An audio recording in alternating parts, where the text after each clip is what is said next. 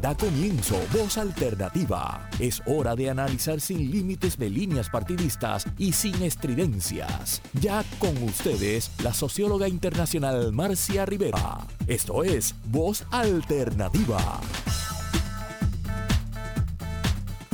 Muy buenos días, tengo todos los amigos y las amigas que nos escuchan en Puerto Rico, en Argentina, en varios países de América Latina que nos siguen, en Europa, en la diáspora de los Estados Unidos que siempre nos escucha mucha gente y eso nos, nos llena de mucha alegría. Eh, nos escuchan en diversas plataformas, algunos a través de las radios, los que están en Puerto Rico, eh, otras personas nos escuchan por el llamado streaming, por la, por la presencia en línea y en vivo, en que también estamos en simultáneo desde la plataforma de Radio Isla y también por Facebook Live desde eh, la emisora misma de Radio Isla. Así que por cualquiera de las tres vías pueden escucharnos cada domingo y nos esforzamos semanalmente en traerles el mejor programa que sea posible en los temas que, trabajamos. Eh, ustedes saben que la semana pasada empezamos una conversación que no es la primera vez que se da en voz alternativa, hemos seguido el tema desde distintos ángulos desde el inicio del programa hace cuatro años y, se trata del tema de la equidad de género, ¿verdad? Y por qué para el proceso de desarrollo económico y social de un país es importante que todas las personas, indistintamente de su sexo biológico, indistintamente de su identidad de género, indistintamente de sus capacidades funcionales, indistintamente de su color, de su etnia, de su extracción social, puedan desarrollar sus talentos y capacidades. De eso es de lo que se trata el desarrollo de una sociedad. Eh, y eso a veces no es fácil lograrlo porque los seres humanos estamos acostumbrados a prejuiciarnos, a pensar que algunas cosas son como yo creo y no como otras personas creen y nunca se dan la oportunidad de conversar, de dialogar, hasta entender de lo que se trata, ¿verdad? El proceso de desarrollo colectivo, individual y colectivo. Y eso ha sido uno de los objetivos que nos trazamos cuando creamos este espacio de diálogo, es justamente tratar de llegar a encontrar explicaciones a los problemas de nuestras sociedades, de encontrar formas de pensar, de confrontar pensamientos diversos, donde podemos estar de acuerdo en algunas cosas y no en otras, y evitar que nuestras sociedades se conviertan en lugares invivibles porque no somos capaces de dialogar y de entendernos entre los seres humanos. Entonces, eh, justamente eso es uno de los objetivos de este programa y siempre buscamos invitar personas que sean dialogantes, ¿verdad? Que tengan esa capacidad de no cerrarse a las visiones como hacen muchas personas, a las visiones que son distintas a las cosas en las que uno piensa. Eh, hoy retomamos el tema de la perspectiva de género. Ustedes saben que estuvo muy en discusión la semana pasada, eh, una discusión eh, agria, fea, una discusión que, que no se condice con las cosas en las que somos capaces, porque se presentó por algunos sectores como un ring de boxeo como una confrontación que debía llegar a la aniquilación, al knockout del otro, a la invisibilización de las otras ideas, que se presentó como una forma eh, de debate que debía ser cruel, debía ser mortal. Y en esos debates, pues nosotros no participamos. Participamos en debates constructivos que generen las posibilidades de encuentro entre las personas que pueden diferir en algunas cosas sin traicionar los principios y los valores fundamentales que deben marcar a la humanidad. Eh, hoy seguimos con esa discusión. La semana pasada tuvimos a Karina, la doctora Karina Batillani, que es la secretaria ejecutiva del Consejo Latinoamericano de Ciencias Sociales, uruguaya ella, y tuvimos a Gladys Acosta, que es la presidenta de CEDAW, la comisión, la conferencia y un espacio de los más importantes de, Naciones Unidas porque es la comisión que busca asegurar a través de todo el sistema de Naciones Unidas que no haya ninguna forma de discriminación contra las mujeres, que no haya ninguna forma de discriminación por razones de género. Eh, fue una conversación muy interesante, muy buena. Hoy la continuamos.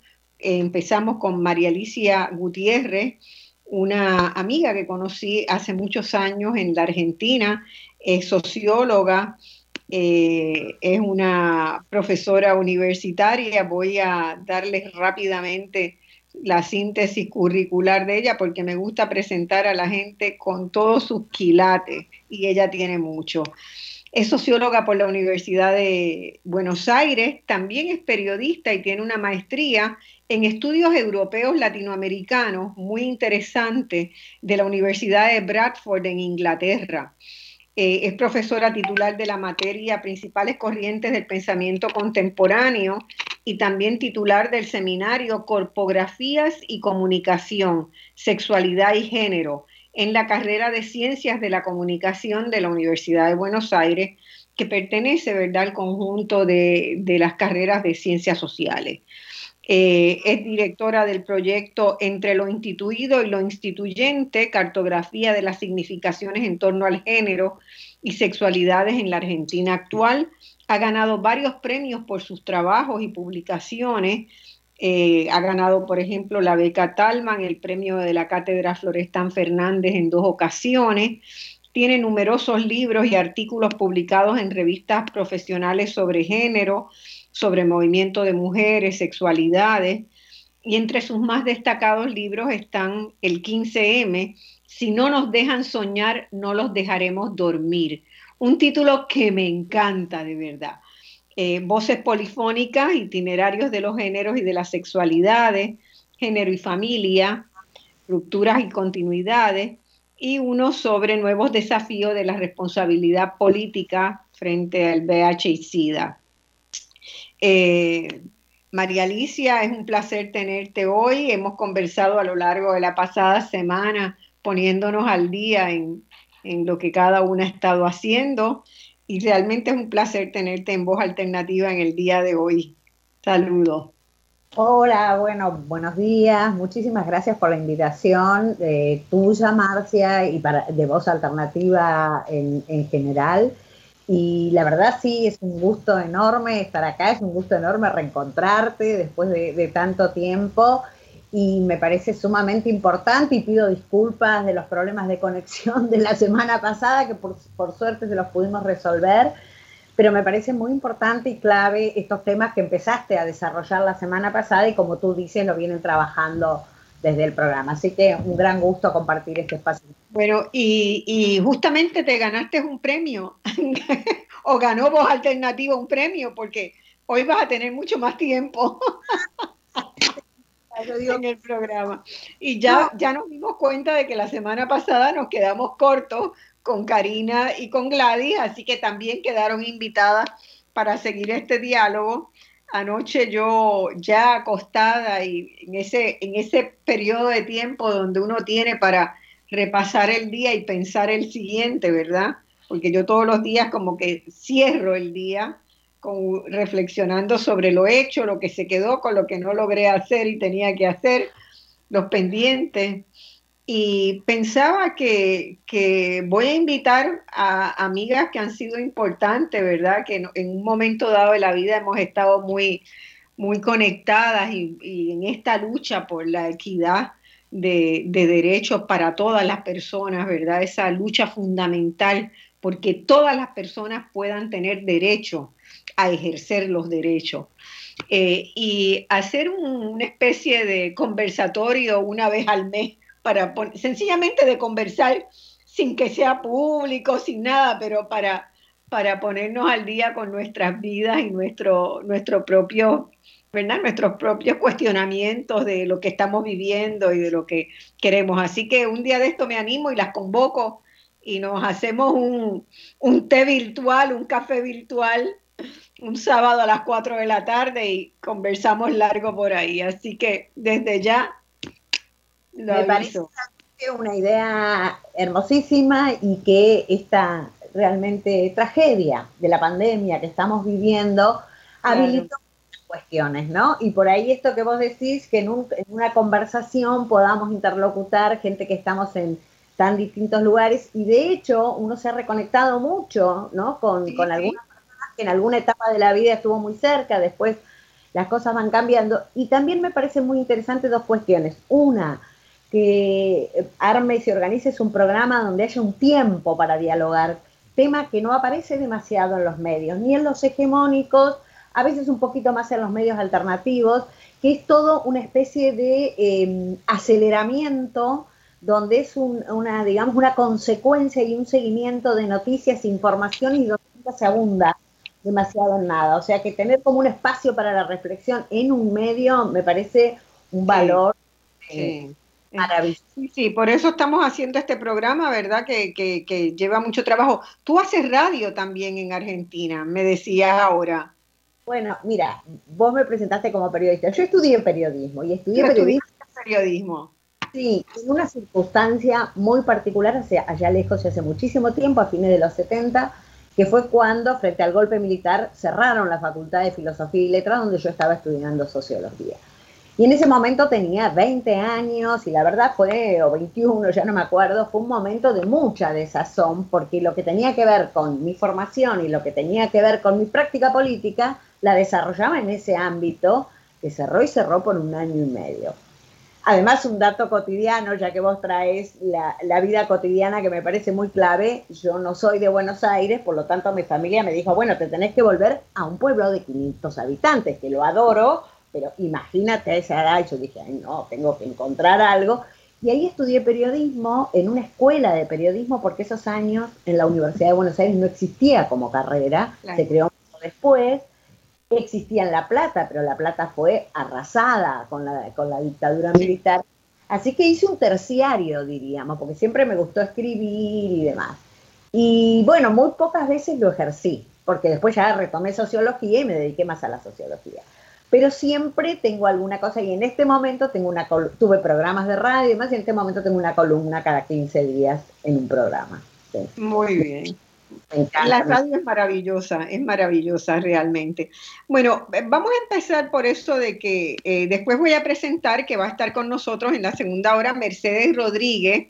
A Mercedes, Puerto Rico entero la conoce. Eh, no tengo que hablar demasiado de Mercedes. Mercedes es sencillamente Mercedes. No hay que decir casi ni los apellidos, pero es Rodríguez López. Mercedes es una psicóloga social egresada de la UPI eh, en Río Piedras, donde hizo una maestría, hizo su bachillerato, hizo la maestría en psicología y cursos graduados también en la Escuela de Administración Pública.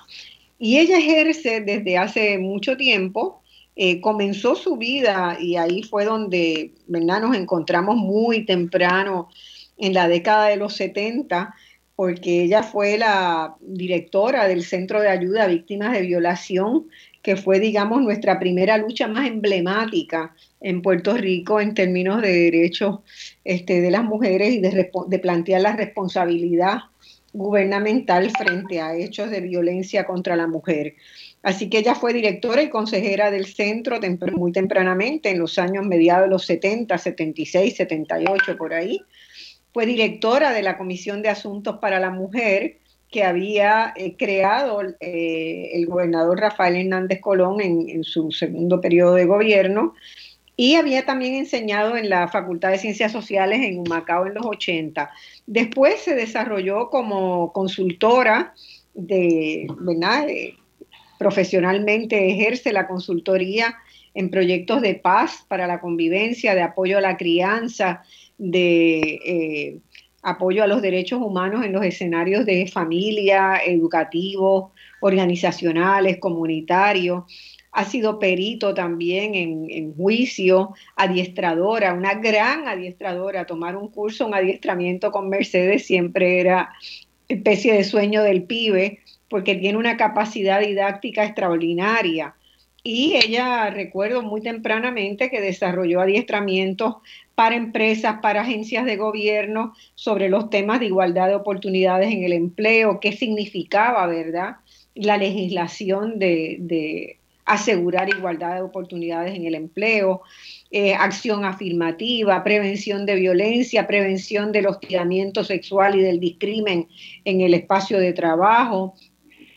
Así que Mercedes se ha movido por todos esos temas eh, con una enorme solvencia y además siempre, y esto quiero resaltarlo y quienes me conocen saben que siempre lo digo de ella, es una voz conciliatoria en Puerto Rico. Siempre encuentra una voz que va a buscar la forma de que nos reinventemos, reconectemos, reflexionemos sobre lo que hacemos y sigamos creciendo como personas, ¿verdad? Creciendo hacia adentro como persona. Así que este, ya mismo la vamos a tener ahí que se integra con nosotros. Ella en la mañana también tiene programa de radio los domingos, así que este, tenía dos compromisos que no le permitían estar desde el inicio. Así que muy pronto vamos a tener a Mercedes y eh, nuestra invitada argentina, que de ahí es que quiero empezar a hablar con ella, eh, va a estar todo el programa. Yo siempre pongo un contexto en esta, la semana pasada nuestro contexto fue, ¿verdad?, muy claro en cómo, y nos centramos en cómo evolucionó la noción de perspectiva de género, ¿verdad? Que nace de estudios académicos, de investigaciones científicas. Quiero volver a puntualizarlo.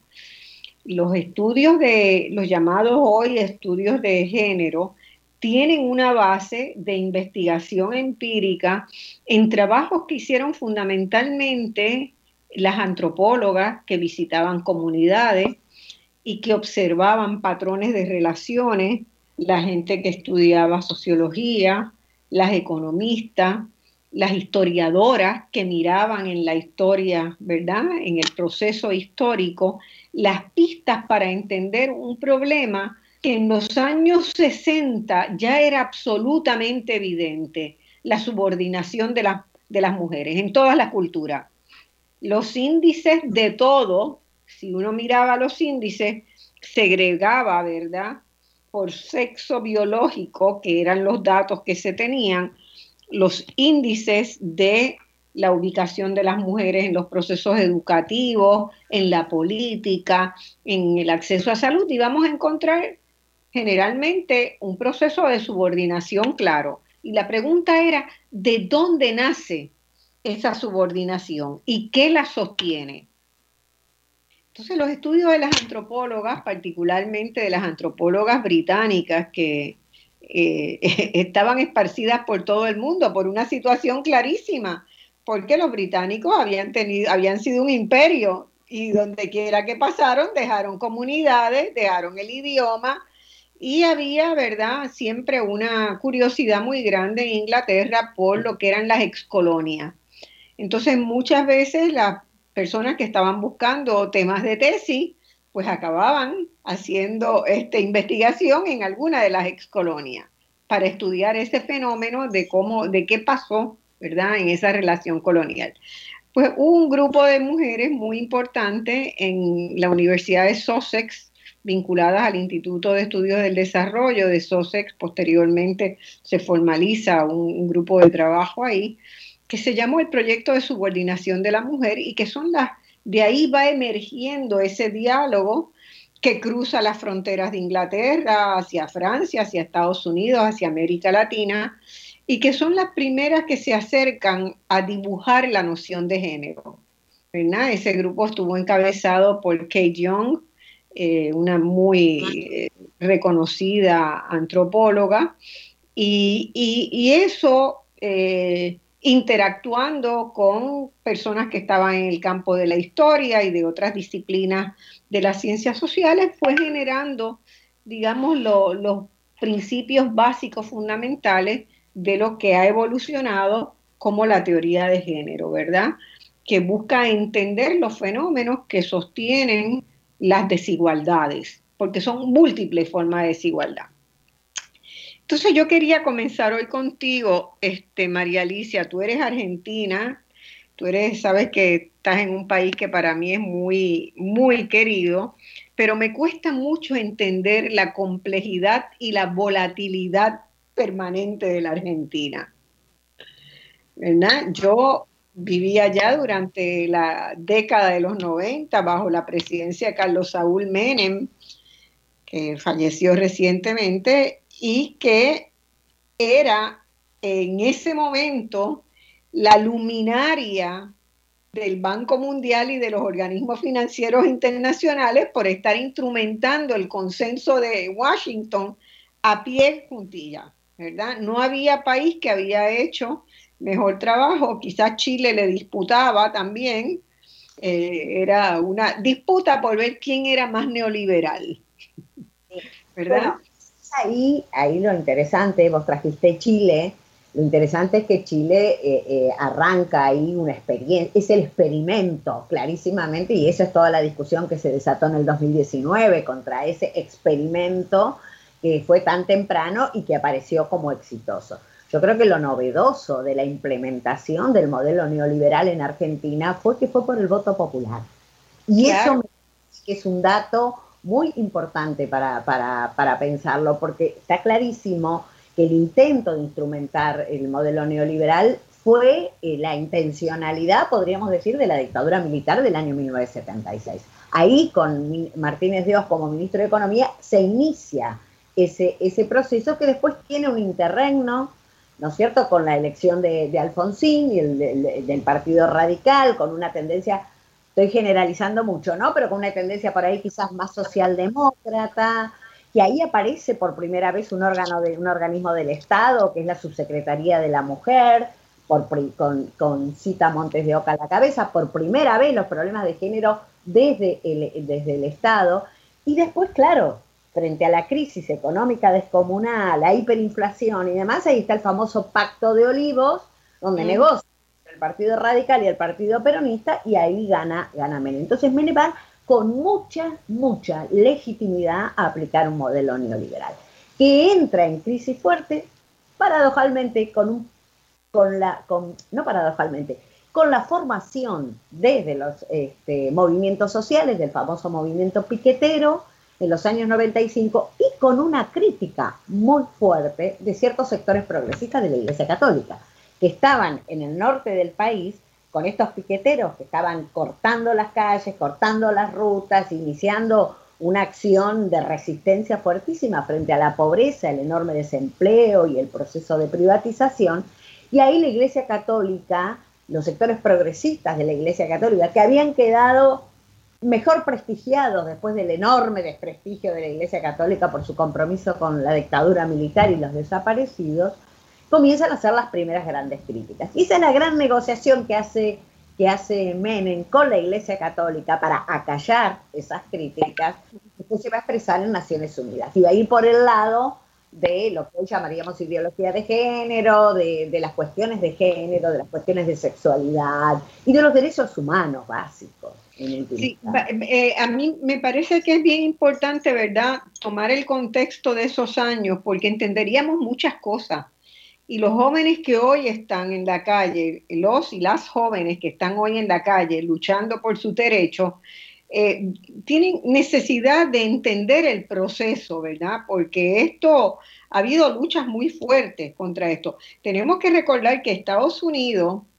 pasa de un gobierno de Jimmy Carter en 1980 a Ronald Reagan, ¿verdad? Que venía de ser gobernador en California y ya de empezar a instrumentar esas medidas este, neoliberales que se estaban predicando para todo el mundo. Pero Ronald Reagan eh, es quien lleva, ¿verdad?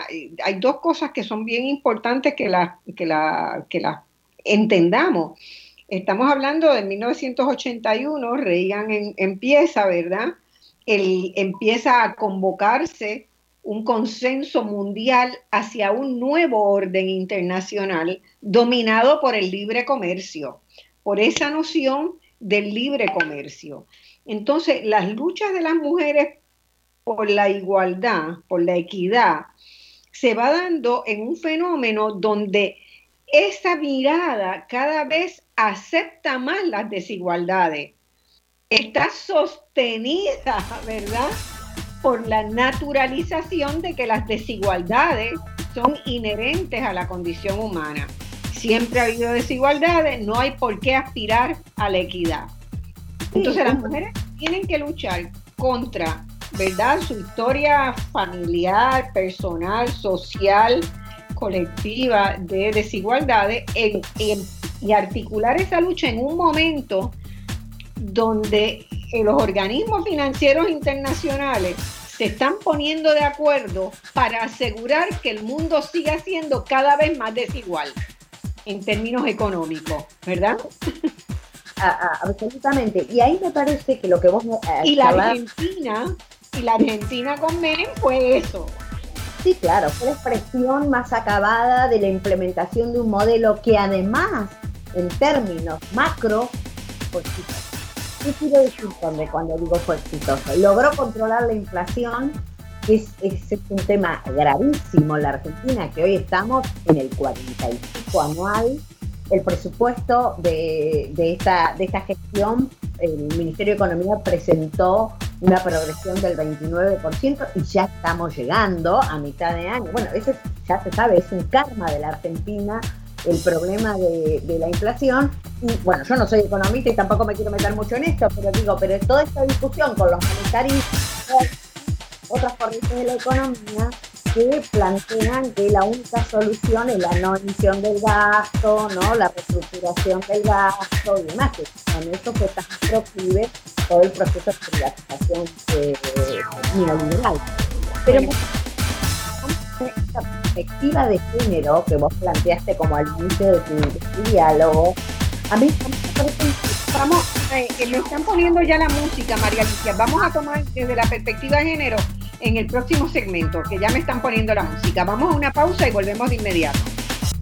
Bueno, mis amigos, volvemos y estamos con María Alicia Gutiérrez, que es profesora en la Universidad de Buenos Aires, en la Argentina, especialista en género, y estábamos eh, iniciando una conversación, ¿verdad?, sobre lo complejo del panorama argentino y la evolución política en Argentina que ha llevado a ser una sociedad eh, realmente bastante eh, volátil, bastante difícil, compleja permanentemente y que en este momento, ¿verdad?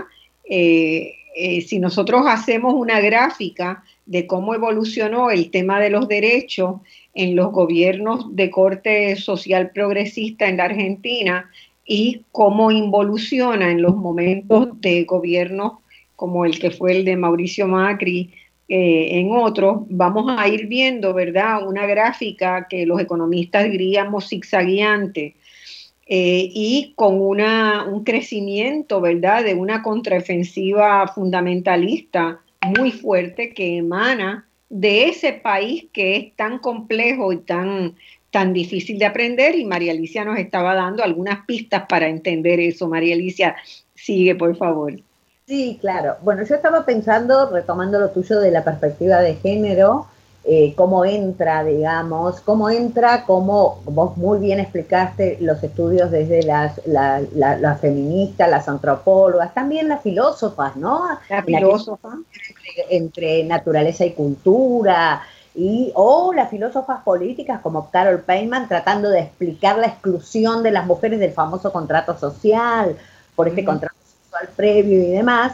Eh, obviamente, yo siempre trato de explicarle a los alumnos una cuestión este, como muy simplificada y decía, bueno, el concepto de género de alguna manera vino fantástico para poder pensar como construcción cultural a la diferencia sexual y a partir de ahí hacer acciones políticas y poder plantear las modificaciones, porque el orden de la naturaleza estamos hablando de los 60, por allí, no era modificable. Hoy hay otra discusión, como hay otra discusión en relación a de qué se trata el concepto de género, que no son solo mujeres. Pero yo recuerdo esta implementación de la perspectiva de género, hablo de Argentina, ¿no? Con un sentido, con un sentido progresista, en un intento de pensar las políticas públicas desde, con, esta, con esta mirada, esta subsecretaría de género que surge en el 80 intentando transversalizar en, el ejercicio de un gobierno, poniendo los temas centrales y la equidad como, como un tema clave, pero en, en paralelo, digamos, digamos, esta idea de la perspectiva de género que también fue instrumentada por el Banco Mundial y por los programas del Banco Mundial.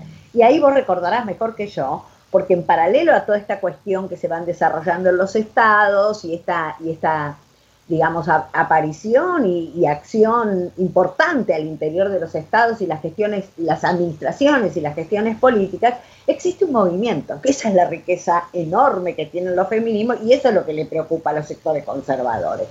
Y ese recordá tú que estaban los famosos encuentros feministas de América Latina y el Caribe. ¿eh? Sí, todavía. Todavía, por supuesto, este el último fue en Uruguay, este, que realmente ahí se daba una discusión muy fuerte y muy potente entre lo que llamaban institucionalistas, que tenían más que ver con esta pertenencia al Estado, pero mucho a, esta estrategia, digamos, a partir de la onegización, como dice Sonia Álvarez, de intromisión de una categoría por vía de los programas del Banco Mundial que de alguna manera se acusaba que lo vaciaban de contenido, digamos, ¿no? Y por otro lado, las autónomas dentro del movimiento feminista que demandaban los mismos este, derechos o las mismas eh, eh, proyectos emancipatorios, pero sin diálogo con el Estado. Eso creo que en la región siempre fue una tensión muy fuerte, que tuvo momentos de encuentro, dependiendo de las gestiones políticas, obviamente, y momentos de distancia, pero que ha hecho al movimiento para mí de una productividad increíble, tanto en la acción política concreta como en la producción teórica.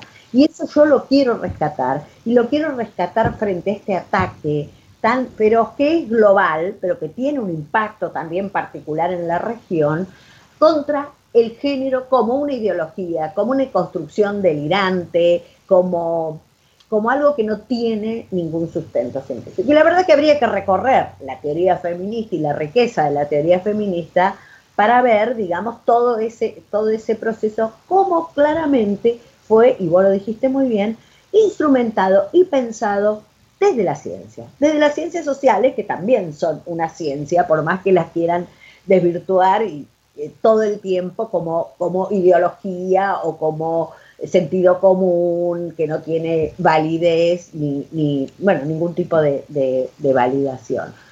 Bueno, eh, tú sabes que hay, hay, hay eh, ¿verdad? figuras muy importantes en el ámbito de las ciencias sociales mundial que reconocen sin ningún lugar a duda eh, los aportes de la teoría de género como uno de los mayores aportes al enriquecimiento de las ciencias sociales de los últimos 50 años, ¿no? O sea, estamos hablando de, que realmente hay muchísima gente eh, queriendo empañar lo que ha sido un proceso de construcción de conocimiento de medio siglo por mucha gente en muchos países.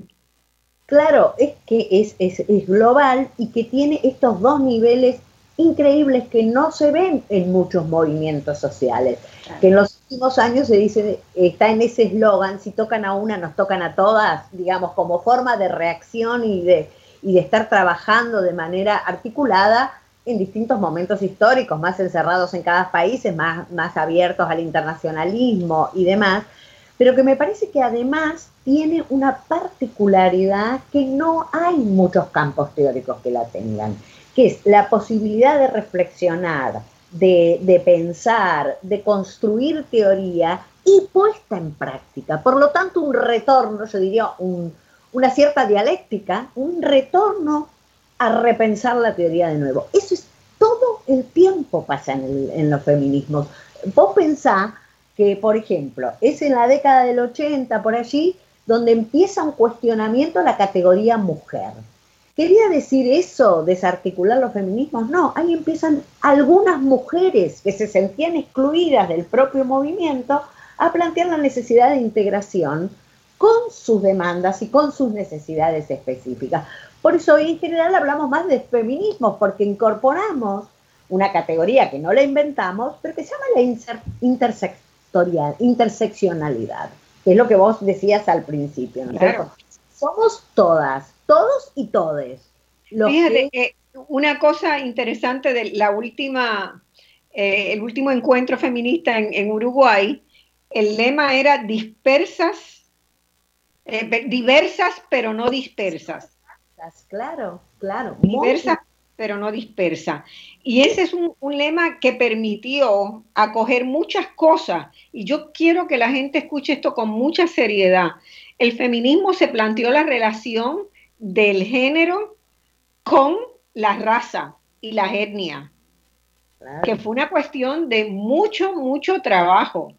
Se planteó la cuestión de la relación con las visiones políticas, con las visiones, con qué tipo de sociedad, con la visión política en el mejor sentido de la palabra, qué oportunidades tienen las personas para manejar la equidad en un sistema político. ¿Verdad? La participación en la equidad. Y lo resolvió. y lo resolvió y ha ido haciendo logro tras logro.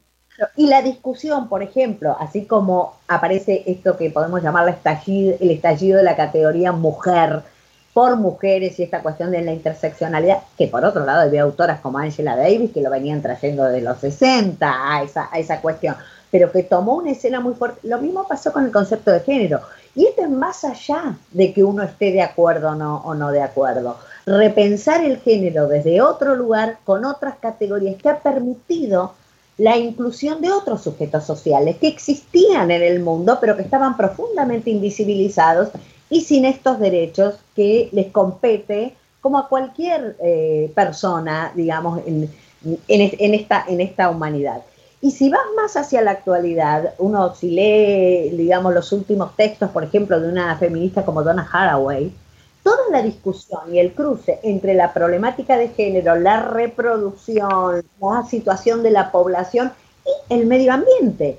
O sea que los feminismos, con mucha crítica interna, porque tampoco vamos a decir que, que ha sido todo una maravilla, con muchas críticas internas, con muchas discusiones, de hecho, ahora una discusión fuerte con las feministas radicales, las que se llaman las nuevas radicales o las TERF. Hay otro debate, pero el feminismo está todo el tiempo debatiendo, pero a su vez está todo el tiempo en la calle articulando.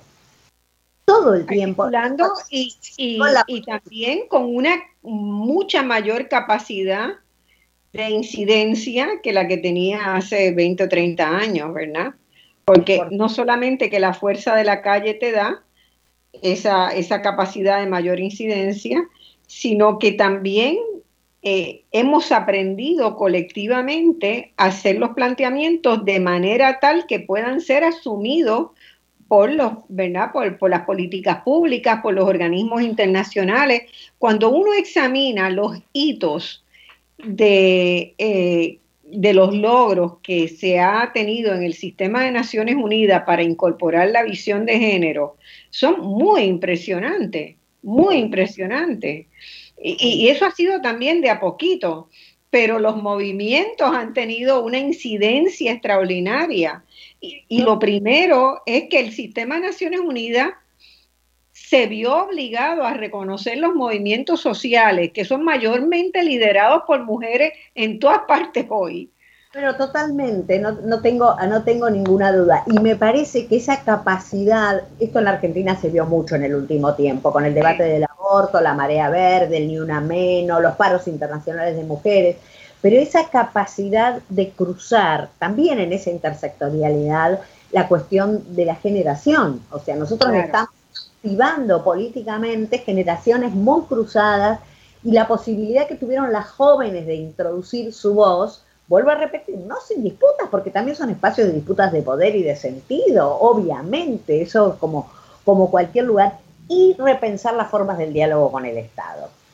¿De qué manera se puede dialogar con el Estado sin ser subsumidas por el Estado, pero tampoco reclamando una autonomía absoluta que te impida debatir y discutir ahí? Mira, hace dos días se presentó acá un, programa, eh, porque bueno, en el 2019, en diciembre, se crea en ese proceso desde la Subsecretaría de Género los años 80, que fue teniendo muchos eh, momentos muy dispares y demás, pero a fines del 2019 se crea el Ministerio de las Mujeres, Géneros y Diversidades.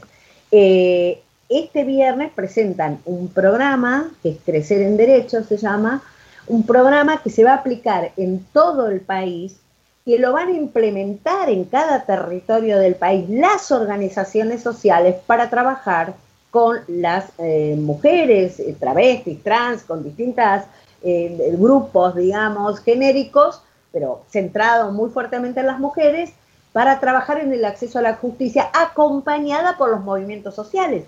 Es increíble porque ahí vos podés poner un, diálogo donde la aplicación de una política pública de alguna manera la arma un organismo de Estado, dialogando con las organizaciones en territorio que son las que saben realmente lo que pasa y a su vez la implementación de estas organizaciones. Entonces ahí hay un fluir de la información y de las acciones que permiten sostener la autonomía, pero en diálogo, digamos, ¿no? Eso fue un aprendizaje enorme que no en todos lados pasa, a veces pasa en un país, a veces está más conflictivo en otro país. O, por ejemplo, pensar el caso chileno.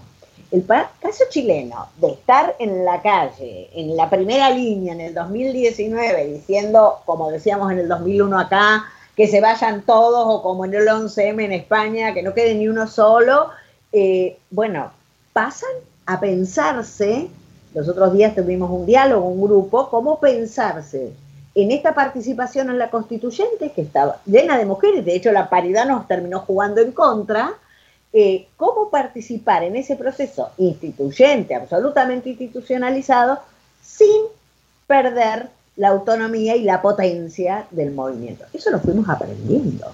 Eso lo fuimos aprendiendo. Y el, logro chileno es extraordinario en este momento. Es, casi inverosímil.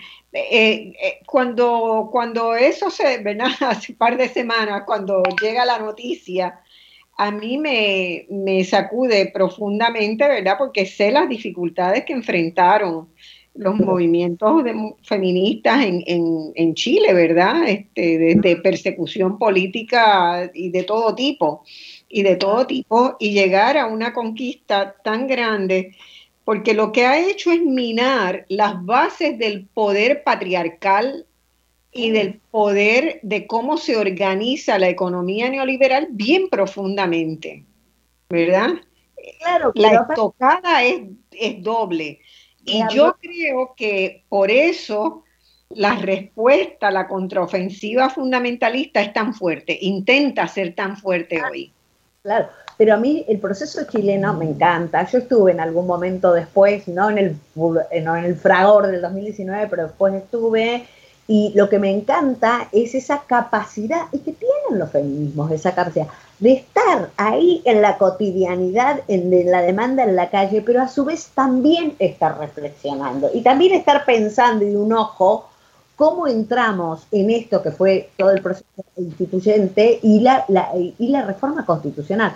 Los otros días nos decían unas, amigas, bueno, por la paridad éramos recontra mayoría mujeres, algo también muy interesante, y tuvimos que bajar mujeres para que subieran por la paridad varones.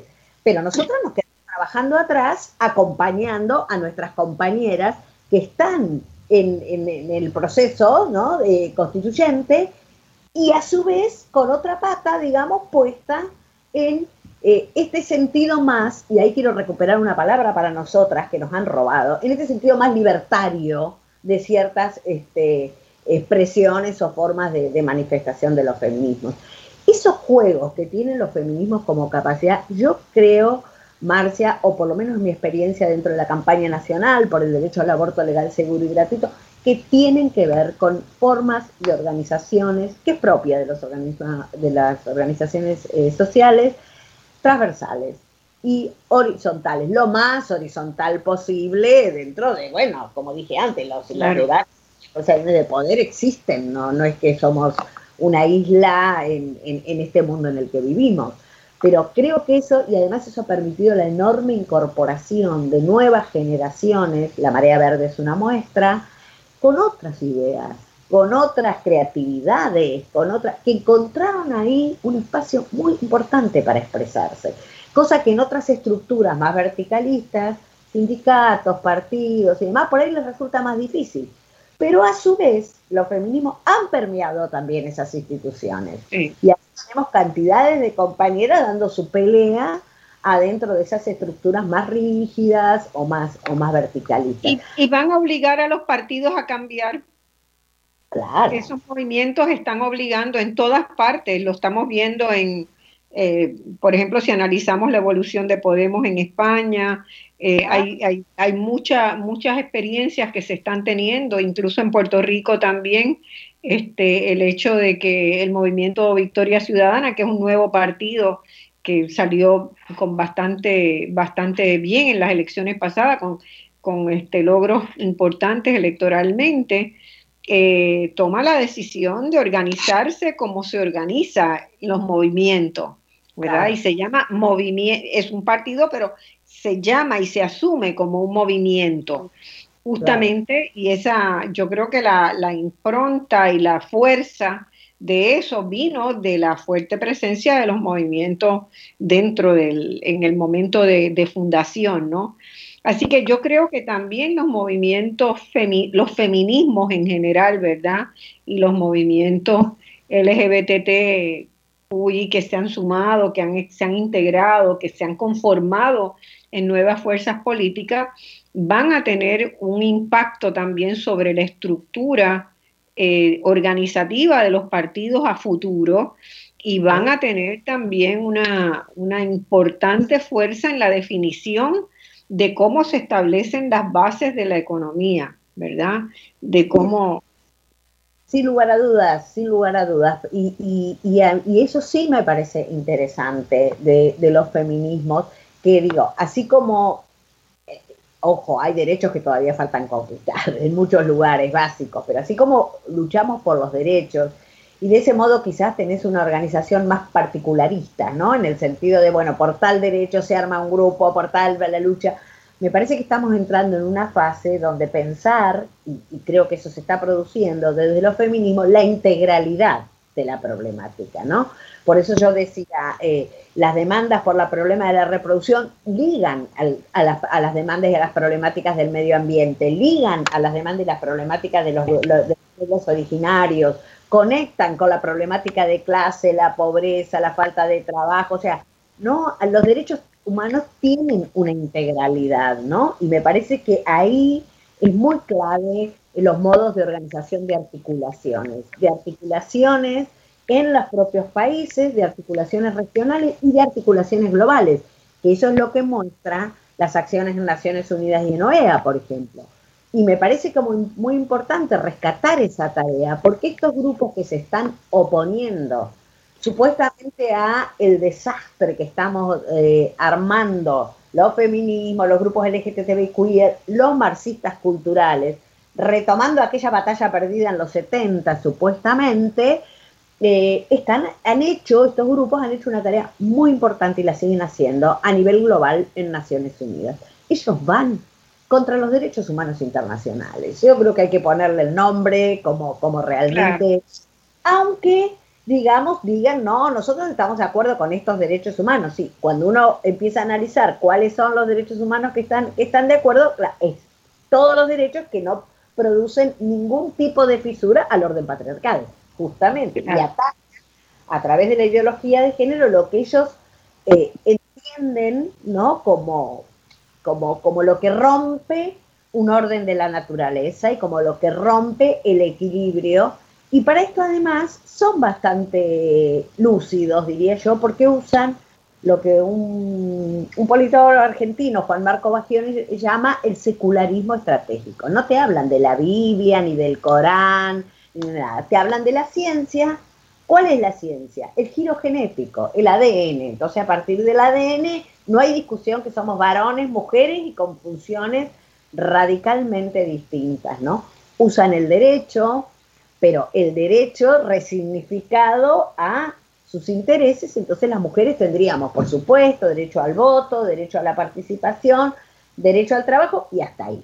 Derecho a decidir sobre tu propia vida, ya no, porque estarías rompiendo el orden natural. Y usan la ética también. Por eso yo creo que trabajan con una muy buena estructura comunicacional, promoviendo el pánico moral, ¿no? Van por la línea de las cuestiones morales, promoviendo en, amplios grupos de la población eh, esta idea de que estos grupos que representamos, este, los feminismos y, demás, estamos subvirtiendo el orden de la naturaleza. Por lo tanto, eso es lo que explica el gran caos social, la crisis, no lo explica la crisis capitalista, digamos, no, lo explican estos grupos que están subvirtiendo el orden, el orden este, natural. Claro, pero en, ese, en esa presentación que hacen, si uno ¿verdad? La, la estudia seriamente y la desmenuza, están sosteniendo que el, el ultra neoliberalismo es también parte del orden natural. Por supuesto. ¿Verdad? El orden natural incuestionado e incuestionable. Entonces, ahí es donde yo creo que muy pronto van a chocar con, con mucha acción por parte de los movimientos este, que se han organizado, porque realmente lo que ha hecho, eh, si uno, yo soy economista, ¿verdad? Y si miro desde la economía, lo que ha pasado en los últimos, desde la década de los 90 para acá, en los últimos 30 años, eh, en todos los países del mundo, donde el sistema capitalista neoliberal feroz se instaló, fue eh, un crecimiento, una agudización de la polarización social absolutamente brutal, absolutamente brutal, ¿verdad? Donde eh, el 1% de las personas en cada país controla el 60%, el 50%, eh, y Argentina es una sociedad que nace y adviene al Estado-Nación con una mirada de querer ser una sociedad justa y distributiva, ¿verdad? Eh, lo mismo Uruguay, la mayor parte de los, de los países de América Latina nacen con una idea de equidad que en el proceso de esta última etapa del capitalismo se ha ido a pasear, ¿verdad?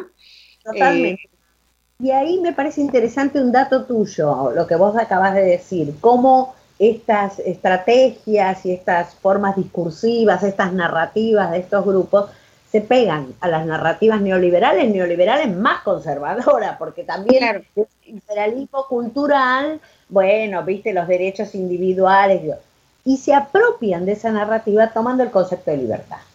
Sí.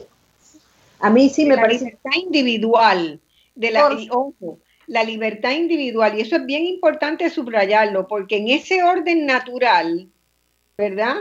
El pez grande se come al pez chico.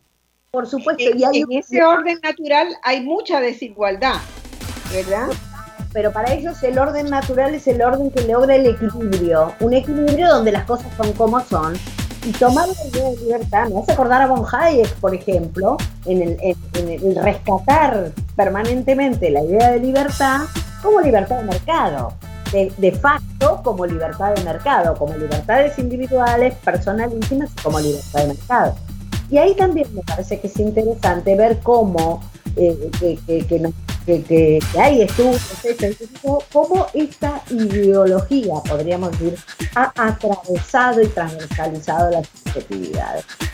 Eh, la noción de derecho individual, la noción de consumo como realización, la noción del empresario de sí mismo, me parece que eso ha tallado muy profundamente, digamos, en el conjunto, en el conjunto de la sociedad. Y de eso, lo han visualizado y han hecho cargo. Entonces dicen, las democracias, estas formas de gobierno, no han podido resolver lo más terrible que es la pobreza. Y ahí toman, ¿no? Dice, ah, Exacto. Cultura del descarte. Ahí toman de eh, el Papa Francisco de, de la la laudación, la última, la famosa idea de la cultura del descarte. Como si esto no fuera una lógica del capitalismo, no tiene nada que ver ni con los feminismos ni nada de eso tenemos que ir a otra pausa y se nos va a incorporar Mercedes, que la voy a estar llamando en este momento. Vamos a la pausa y estamos de vuelta con ustedes en un segundo. Volvemos de la pausa, estamos hoy discutiendo, conversando sobre lo que es la perspectiva de género, los movimientos sociales que se han organizado a lo largo de muchos años para lograr la equidad eh, la igualdad de oportunidades y de condiciones para acceder a oportunidades entre las personas y, la construcción de un orden, ¿verdad? Y alrededor de la necesidad de construir un orden que reconozca y respete los derechos fundamentales de todas las personas sin ningún tipo de discriminación. Le damos la bienvenida a Mercedes, ya la presenté al inicio del programa. Mercedes no necesita, como dije, mucha presentación, pero es la psicóloga de este país, es la que, la que, la que tranquiliza a Puerto Rico, es Mercedes Rodríguez, la que nos da algún hálito de esperanza de que vendrán tiempos mejores. Mercedes, bienvenida. Un abrazo para ti, Marcia, y también para María Alicia, tu invitada, que estamos, hemos estado disfrutando de esta conversación. Qué bueno. Ahí estamos. Mira, vamos a, redondear un poco lo que estábamos eh, planteando, ¿verdad? Porque a tenor con, lo que hemos visto en Puerto Rico, con lo que yo estoy viendo en Uruguay, en Argentina, en Chile, en, en todo Centroamérica, ¿verdad? En casi todos los países de la región estamos observando el surgimiento o el crecimiento donde ya habían, donde ya habían semillas de fuerzas muy conservadoras, ¿verdad? El conservadurismo eh, está eh, disfrutando de un espacio de crecimiento, eh, tanto como sostén del neoliberalismo rapaz, porque se cree que las desigualdades son naturales, ¿verdad? En el orden natural están las desigualdades. con una visión de que, de que no es necesario el bien público que todo lo privado es mejor porque si todas las personas, pues individualmente, tienen libertad, que verdad, eh, María Alicia, justo al cerrar la, al, ir a la pausa, estaba en esa consideración, no es una libertad entendida en el sentido como la, promueve eh, la noción de desarrollo humano sostenible, ¿verdad? Que es una libertad para poder labrarse su propia ruta, para agenciarse una ruta de vida, de dignidad y de prosperidad para sí mismo y su familia, sino es una libertad para pues, hacer lo que se cante en gana, que todo lo privado es mejor y que no debe haber políticas sociales correctoras de la pobreza y la desigualdad. ¿verdad? Esos mensajes están entrando a la sociedad junto con la estigmatización y la demonización de los feminismos y de los movimientos del arco iris. Y, a mí me da la sensación de que están concertadas, de que no es casualidad, ¿verdad? No es que esta idea eh, se regó como la pandemia, sino que fue sembrada en distintos contextos y que se hayan y se estén logrando alcanzar algunos niveles de poder político para revertir logros de los que se dieron en las pasadas dos décadas, ¿verdad? Ese proceso me, preocupa bastante, me preocupa bastante, lo veo en Puerto Rico, lo veo, lo veo por todos lados.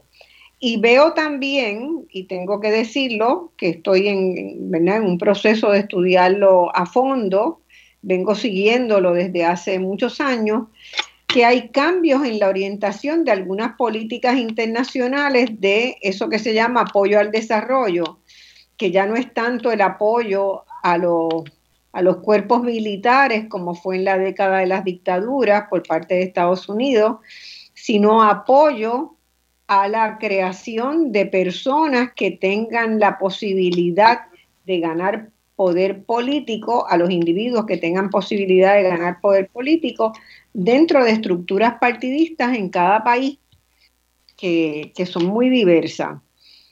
Eso me preocupa. Eh, te pido, eh, María, que redondees tu pensamiento que estábamos en eso para que Mercedes entre en la conversación.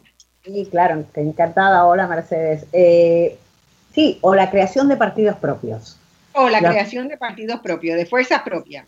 Apropiándose de discursividades y narrativas que no son de la derecha, sino que han sido históricas, los libertarios, eso es muy claro, que han sido históricas de, de otros movimientos y de los movimientos rebeldes, ¿no? Y ellos se apropian, me parece, justamente en la idea de que todo lo que tiene que ver con los feminismos, el marxismo cultural, eh, todo el trabajo de los grupos del arco iris, como vos decís, representan el status quo. En realidad ellos son lo políticamente incorrecto. Ellos son los que traen los problemas arriba de la mesa.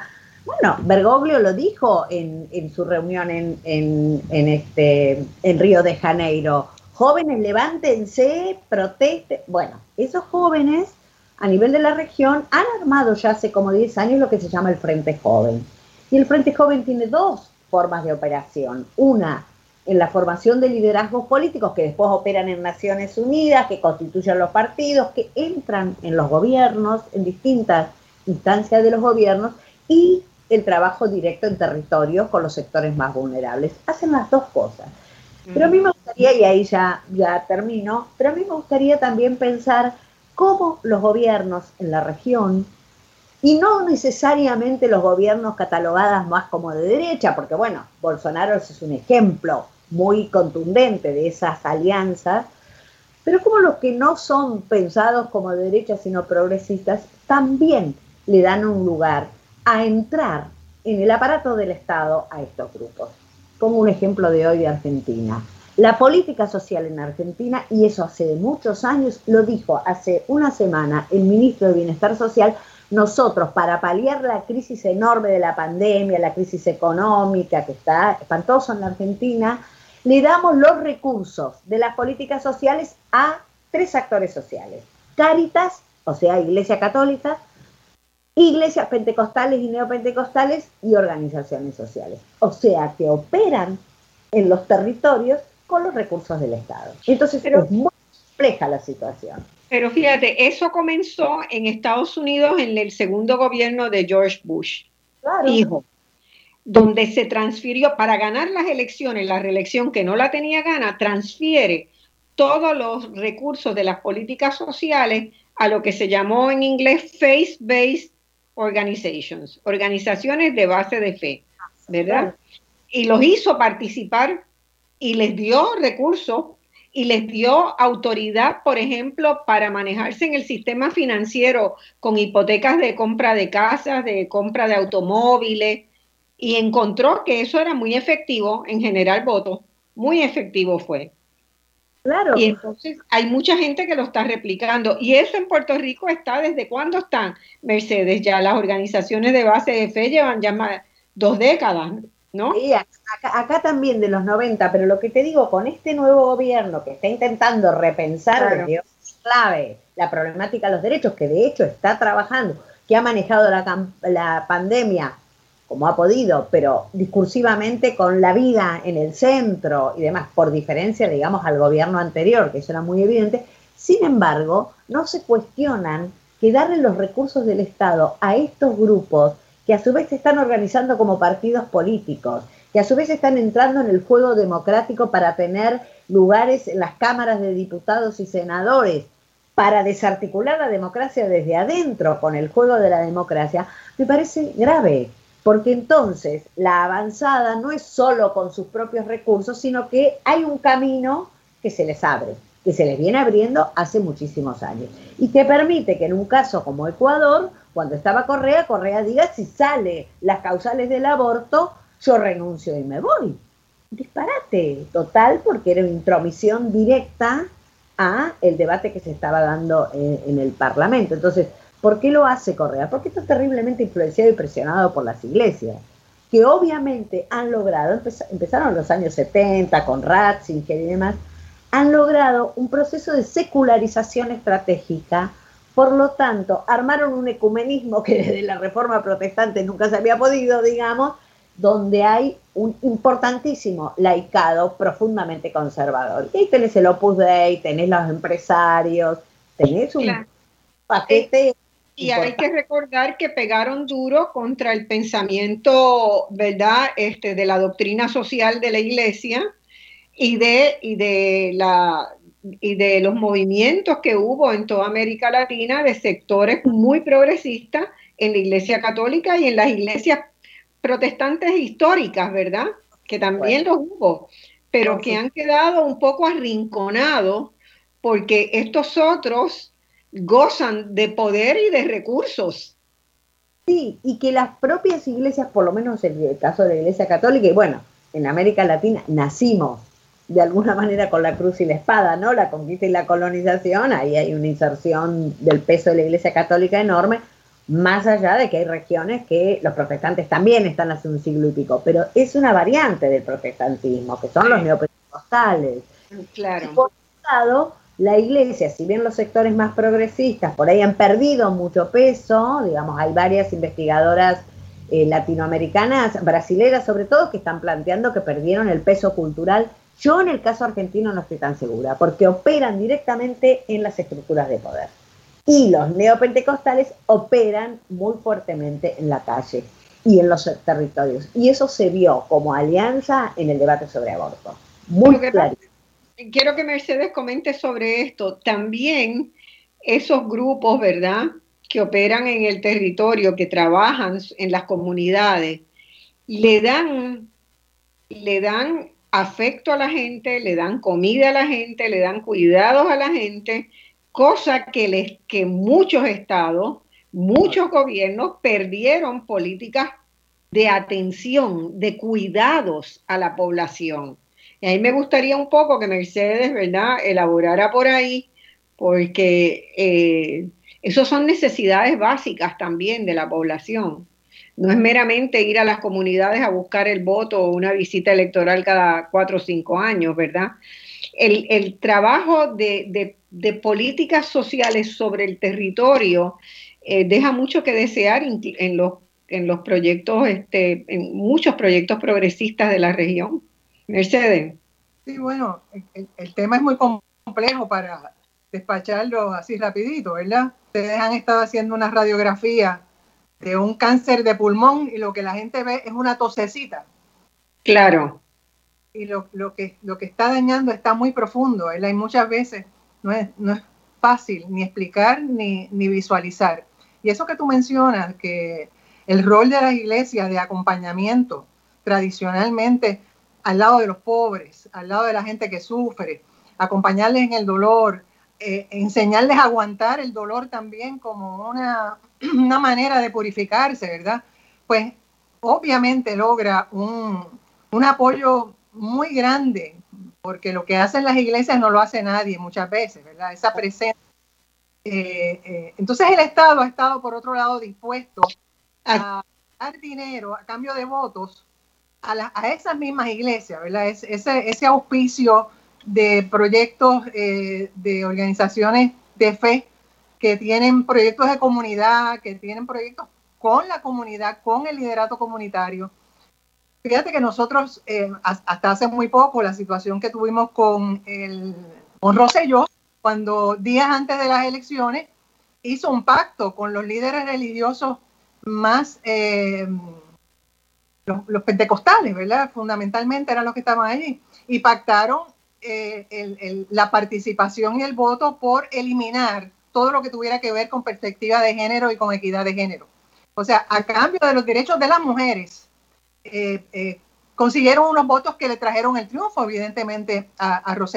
O sea que tan, tan abierto es ese dilema que, está presente, como que esa fue nuestra realidad. Después que teníamos logrado ya una carta circular que en el 2015 para incorporar la perspectiva de género en la educación pública, al cuatrenio siguiente, el gobernador, un gobernador joven que uno tiene que pensar que algo había escuchado sobre estas cosas y alguna sensibilidad tendría sobre los derechos humanos de las mujeres y de las comunidades LGBTQ, pues ese fue el que detuvo eh, el proceso de incorporación de la perspectiva de género en la educación. Así que ciertamente nosotros llevamos desde la década de los 70, como bien mencionaste, unas, luchas eh, y un, desarrollo eh, universitario, en, prácticamente todas las universidades serias en Puerto Rico ha habido proyectos de la mujer, ha habido proyectos de investigación sobre temas de la mujer, hay una red de investigadoras muy poderosa que todavía eh, acompaña mucho nuestras luchas. Ha habido investigación sobre este tema y también ha habido un activismo extraordinario. Cuando yo miro eh, lo que se ha hecho en el área de derechos de las víctimas de violencia de género, no solamente las víctimas de violación y de incesto, las víctimas de hostigamiento sexual, la, construcción de los albergues. Puerto Rico fue fue un espacio donde primero se generó el primer albergue para mujeres maltratadas y sus hijos, Casa Julia, eh, fue en Puerto Rico, el primero en el Caribe, el primero en Latinoamérica. Tenemos una legislación contra el hostigamiento sexual en el empleo, contra el hostigamiento sexual en la educación. Tenemos una ley 54 extraordinaria y que se legisló con perspectiva de género. Esa es legislación que nadie nos quita eso de la historia. Se hizo con perspectiva de género, con perspectiva de género se desarrollaron pequeños pero poderosos espacios en muchas agencias de gobierno donde se intercedía por las víctimas en el Departamento de Justicia, en la Administración de los Tribunales, en eh, la misma Policía de Puerto Rico. Vamos a decir que no se ha logrado lo grande, se ha ido logrando lo pequeño con mucho, mucho esfuerzo, creo que ahorita lo mencionaba la compañera, que hay, hay mujeres dentro del Estado en distintas agencias eh, promoviendo los derechos humanos, promoviendo la equidad, la justicia social, promoviendo eh, el, respeto al ambiente, que es el, otro temazo que, es atacado por esta gente, tú sabes. Así que yo, obviamente, por como tú dijiste, por principio tengo esperanza, porque me da la gana. Hemos sufrido mucho la persecución. En, en estos 40, 45 años hemos sufrido la persecución, las amenazas, la amenaza de desmantelar nuestros proyectos, algunos de nuestros proyectos han sido desmantelados por, la falta, falta de, apoyos económicos, falta de fondos, cancelación de fondos, fondos que llegan tarde cuando ya no se puede seguir el proyecto. Así que yo diría que el, el sector que ataca la perspectiva de género es un gran sector. No, no lo podemos, no es poca cosa. Lo que le queremos quitar es su poder de siglos el poder absoluto que ha tenido el patriarcado, que ha tenido el machismo por siglos. No es poca cosa lo que estamos reclamando las mujeres. el respeto a nuestros cuerpos, el respeto a nuestras vidas, el respeto a nuestra integridad. Y ellos no quieren eso para todo el mundo, solamente lo quieren para los hombres y para las mujeres como ellos definen lo femenino y el ser mujer. Y naturalmente que están escandalizados porque se encuentran a las mujeres feministas por todos lados, les sale un grupo de feministas lo mismo en la calle que en una agencia de gobierno que frente a la fortaleza. O sea, hay un, activismo vivo de diversas mujeres, porque no somos tampoco una, una pelota única, diversas mujeres en todas nuestras diversidades nos manifestamos y exigimos respeto por nuestros derechos y hacemos alianza con otros grupos tradicionalmente vulnerabilizados para lograr lo mismo, respeto a nuestros cuerpos, a nuestras vidas, a nuestra integridad individual muy bien. María, ¿quieres comentar? Sí, bueno, acuerdo, acuerdo plenamente dónde está el núcleo, digamos, por el cual todo, eh, el, núcleo que distorsiona este, este ejercicio del poder omnímodo de estos grupos que lo tienen desde siempre, venga por el lado más laico del, del poder económico, venga más por el lado del poder religioso y demás. A mí me parece que lo novedoso, en todo caso, para poderlo pensar, porque si no lo que está desde siempre pareciera ser que nunca, nunca va a cambiar, lo novedoso es, como vos bien planteaste y lo veníamos dialogando, estas formas organizativas de los feminismos que tienen que ver con múltiples niveles de intervención. La calle, el Estado, la universidad. Por ejemplo, aquí en, Argentina el grupo de docentes de colegio secundario que trabajan educación sexual integral, pero en, en, interrelación con la problemática de la violencia, es enorme, es enorme y está distribuido por todo el país. Redes de esto, redes de profesionales de la salud pública que garantizan el acceso a los derechos sexuales y reproductivos en su integridad, incluido el aborto. Redes de cátedras, tenemos en este momento 25 cátedras en, en perdón, cátedras en 25 universidades nacionales puntualmente sobre el derecho al aborto, sobre el derecho al cuerpo, sobre el derecho, donde se cruzan todas estas dimensiones que vos decís. A mí me preocupa, por supuesto, el formato que han tomado ahora, que sin lugar a dudas tiene su diferencia. Y el formato que me preocupa es esta idea de aparecer como el movimiento disruptivo del orden. Lo diría como más en nuestro los revolucionarios de este, de este gran cambio, atrás de un secularismo estratégico y atrás de una especie de voy a usar un término que no es propicio, pero de una posmodernidad donde el todo vale y nosotros somos los que hacemos crítica al sistema, no ustedes que quedaron ahí desde los 70 y pasaron a ser el mainstream. Pero como perdieron, ahora lo quieren recuperar, disfrazado de feminista. Y hay, en, eh, yo le contaba los otros días a Marcia, hay aquí, está empezando en las universidades una estrategia utilizando la plataforma TikTok con jóvenes, muy jóvenes, de denuncia, de adoctrinamiento adentro de dónde? De las universidades públicas, obviamente. Entonces, tienen un vasto espectro.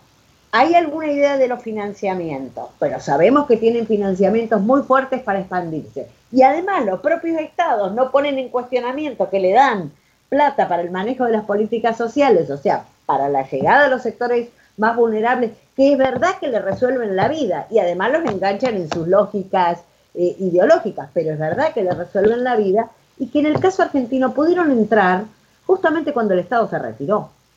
Cuando el Estado, digamos, desde el modelo neoliberal se retiró, ahí pudieron entrar. Y después tuvieron el aval económico del Estado. Entonces, la discusión es importante porque desde el Estado se organizan formas como el Ministerio de la Mujer, que está desarrollando muy bien políticas públicas súper interesantes en violencia, en cuidado y en acceso al, al trabajo a las disidencias sexuales, sobre todo, todo trans, pero en el mismo momento ese mismo Estado le está dando plata para paliar la, pandemia a las iglesias. Entonces, eh, hay, hay, un elemento de lo que dijiste que me parece fundamental. Hay un proceso que lo estamos observando en todos lados de que lo público se va minando la credibilidad y la confianza en lo público. ¿verdad? A través de los medios, a través de, lo, de las noticias falsas, de la información falsa, eh, que fluye, ¿verdad? Abiertamente en los medios de todos lados y por todas las redes sociales. Entonces tú eh, enfocas en un, en un, organismo gubernamental y la educación es mala, la educación es mala, la educación no hace esto, no está haciendo lo otro, no está haciendo lo otro, este, eh, hay que acabar, hay que recortarle presupuesto porque no está rindiendo, ¿verdad? La inversión no rinde. Eh, y todo eso se nos va diciendo, se nos va diciendo, se nos va diciendo. A los dos años le cortas el presupuesto y pues se, cada vez va a ser peor porque sin presupuesto no puede funcionar lo público, hasta que efectivamente la profecía se cumple, ¿verdad? Hay que eliminarlo y hay que sustituirlo por un privado. Y a, mí me preocupa, ¿verdad?, los, los logros que se van haciendo, porque estamos viendo un desmantelamiento a través de esas políticas de austeridad de todo lo que es público. ¿Y a dónde, dónde, dónde ponemos el, ¿verdad? Es muy complejo, dice Mercedes, muy, tenemos una papa caliente en nuestras manos.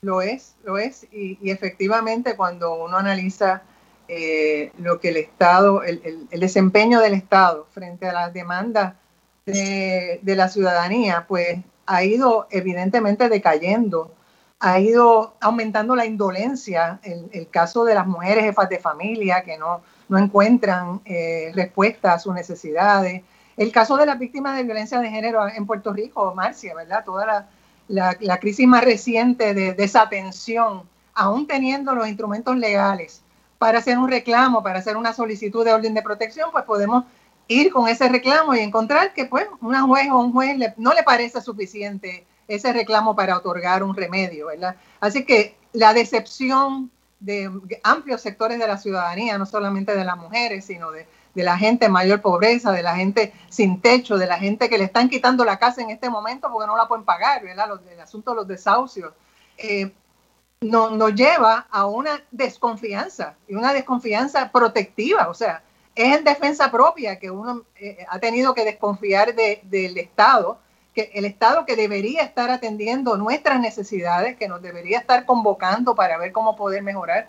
Y sin duda, la, respuesta de, muchos sectores del, feminismo en Puerto Rico es fortalecer, es, que el Estado se corrija, ¿verdad? Y se corrija con la, fiscalización de, organizaciones de derechos humanos, de organizaciones feministas, un poco la manera que se está intentando hacer a través de PARE, donde hay una organización creada por el gobernador donde están los líderes de las agencias de gobierno, pero están las varias organizaciones de mujeres representadas tratando de hacer incidencia en cambios en políticas, en cambios en protocolos, en cambios que hagan más responsable, más eficiente, más sensible, más solidaria la, respuesta gubernamental, porque sí, en efecto, le corresponde al gobierno eh, hacer como en representación del colectivo humano le corresponde hacer lo que individualmente nosotros no podemos hacer. Yo no puedo salir de, del empobrecimiento a que me tiene condenado el gobierno por ser una mujer envejeciente.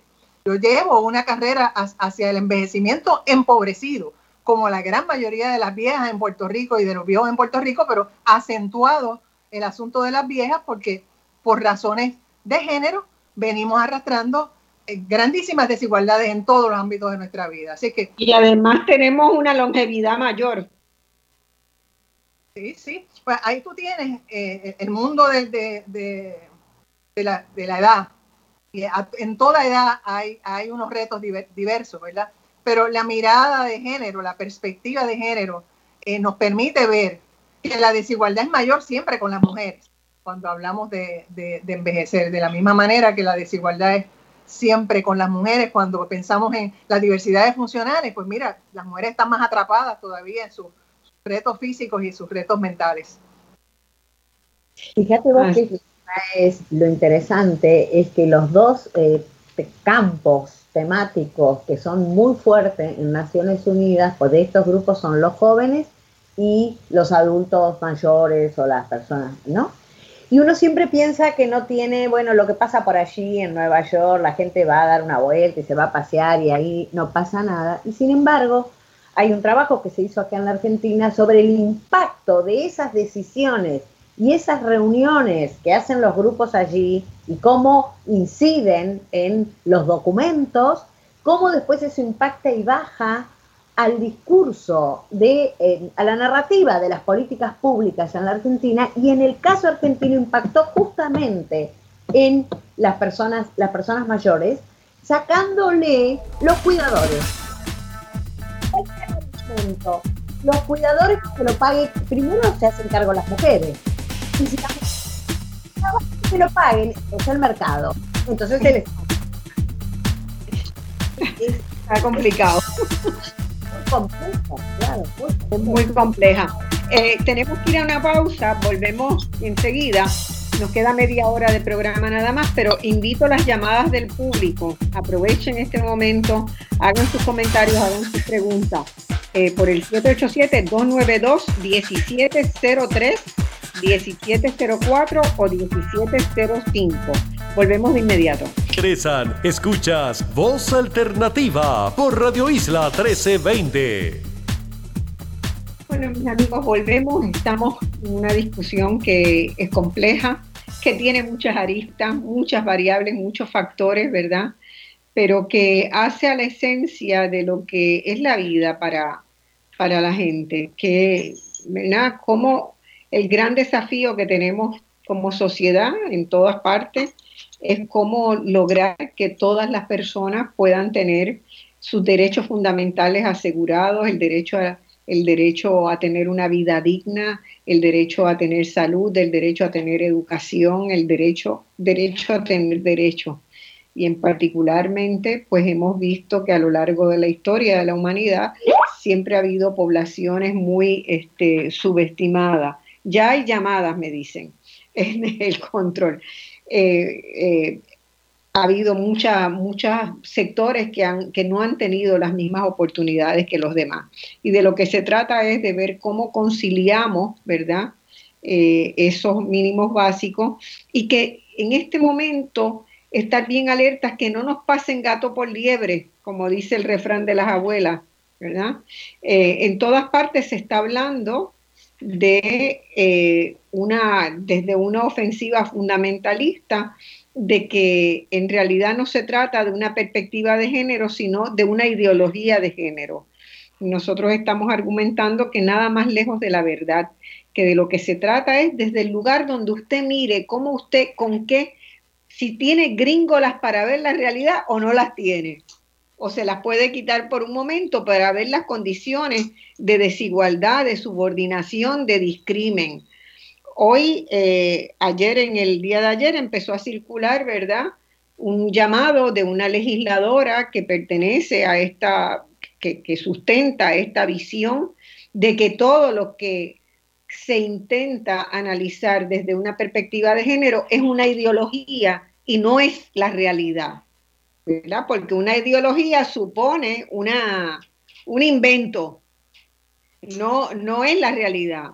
Pero mire, es que la realidad está ahí, está constatable, con datos, con investigaciones, están todos los, los datos, y que invita, por ejemplo, a desestimar proyectos legislativos que buscan asegurar que las personas que comparten identidades de género distintas a la binaria, a ser hombre o mujer, pues para ellos no hay protección contra discrimen en el empleo, no va a haber protecciones contra discrimen en los servicios de salud, todas las protecciones no pueden existir.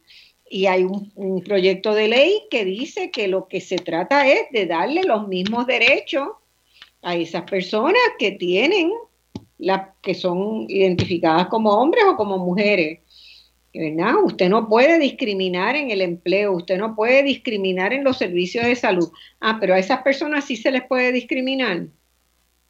Yo creo que también se, va haciendo evidente que esta, este sector tiene una agenda muy consistente y muy clara, y es en contra de los derechos humanos, precisamente contra los derechos humanos. Esta persona no, también está en contra de las Naciones Unidas y de todas las organizaciones de las Naciones Unidas.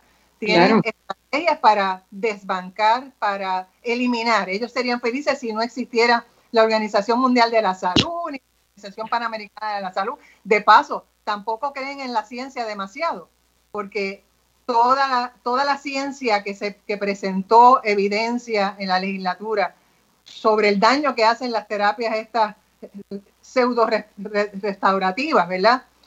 No le hicieron caso a la evidencia científica, no le hicieron caso a la voz científica, consiguieron un médico que pueda decir lo contrario. Uno en un millón dice algo que se parece a lo que ellos dicen, esa es, la opinión que vale.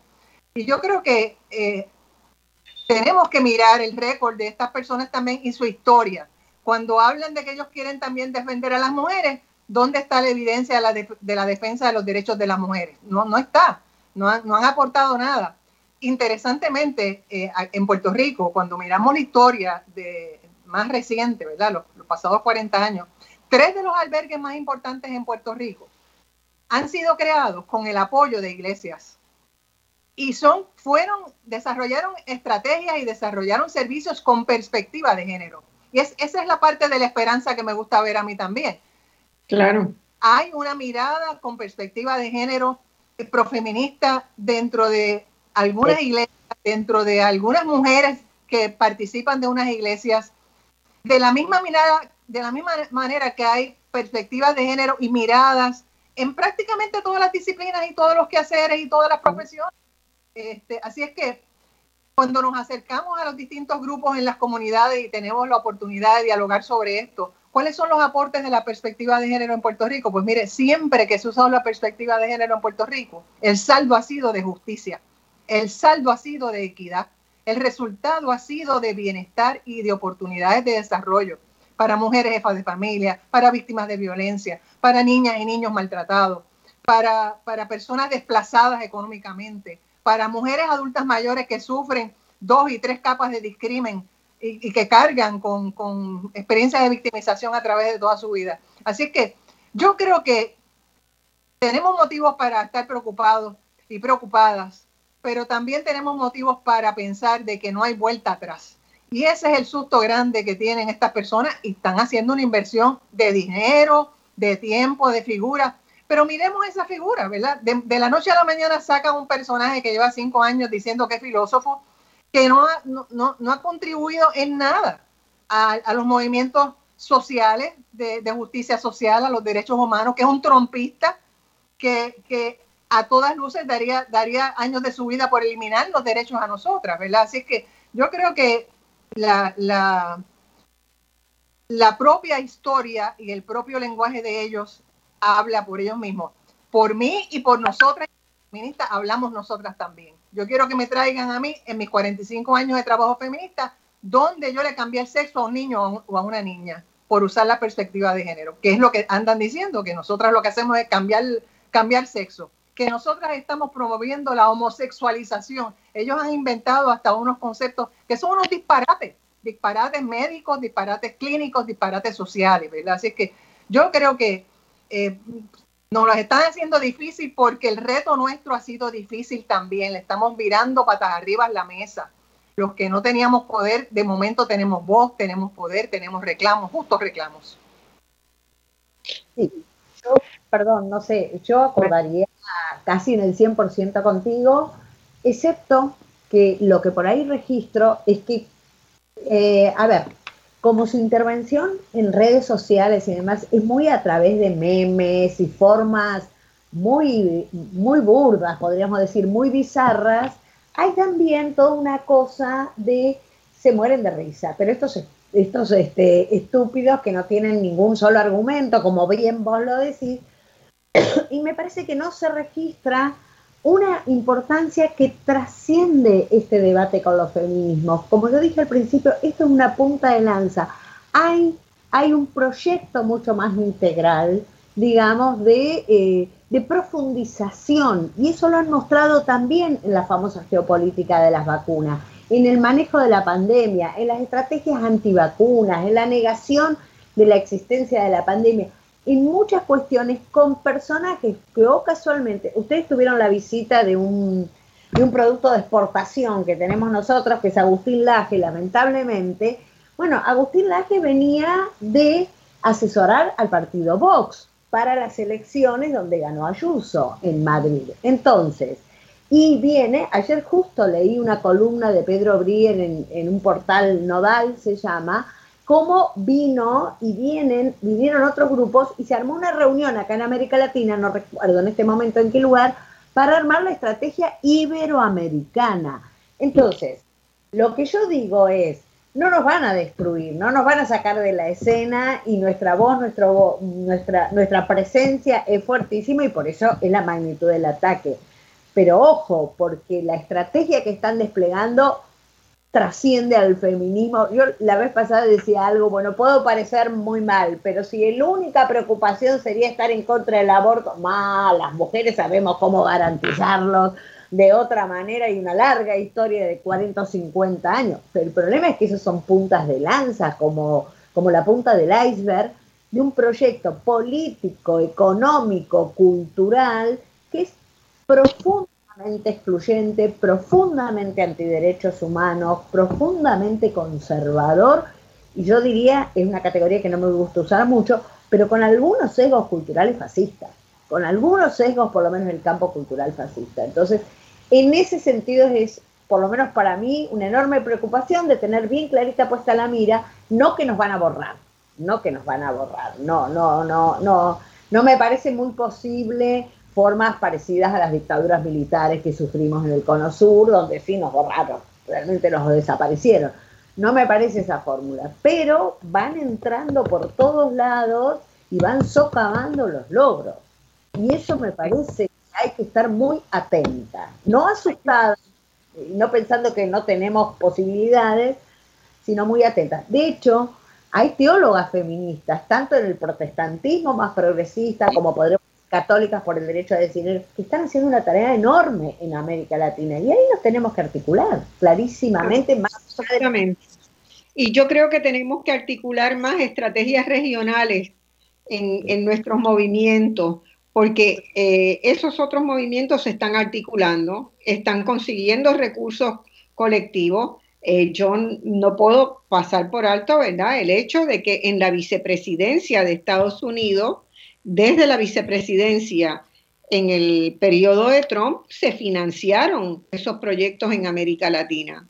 El surgimiento de todos esos proyectos recibió mucha plata. Los mapas están en la internet, dispuestos para quien quiera verlo. Están los mapas de dónde trabajaron en todos los países, en, todo el mundo, pero en el caso de América Latina fue eh, buena parte de la cooperación al desarrollo hacia América Latina vino a través de esos grupos. Entonces son grupos que manejan muchos recursos, ¿verdad? Y que están bien organizados. Entonces, bueno, nos tocará empezar a hacer las articulaciones necesarias más allá de cada país y no pensar en que vamos a estar dando luchas aisladas individualmente, ¿verdad? Porque nos agotamos, nos agotamos en ella, sin duda. Y, no, y también yo creo, y algo charlamos en el transcurso de, esta, de este hermoso diálogo, también creo de pensar en articulaciones con otras organizaciones, salirnos también un poquito de la demanda particularismo, por decirlo de alguna manera, y articular, y ahí articular con medio ambiente, articular, por ejemplo, con todo el ataque que está viendo a las defensoras, las defensoras de, eh, digamos, toda la cuestión ecológica, el, eh, digamos, el anti-extractivismo, eso es todo un paquete, todo un paquete que me parece que nosotros tenemos que articular con todos esos movimientos, con la enorme dificultad y los debates que trae, pero, pero es la única manera. En, Centroamérica ha habido, hay, dos ocupaciones, ¿verdad? dos personas que están, dos tipos de personas que están en altísimo riesgo, eh, que son las defensoras del medio ambiente han matado a muchísimas mujeres que son las líderes de los movimientos que movimientos de mujeres que trabajan con el medio ambiente y de medio ambiente que trabajan con los movimientos feministas, ¿verdad?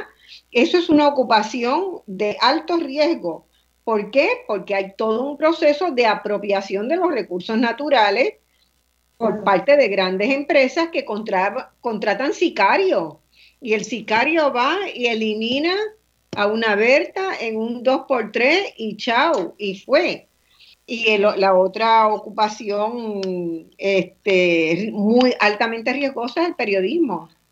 ¿Por qué? Porque el periodismo que va cubriendo no solamente las noticias institucionales y, y de carácter oficialista, ¿verdad? Sino que se ha ido desplazando hacia cubrir lo que están haciendo los movimientos sociales este, los periodistas que, están en alto riesgo también.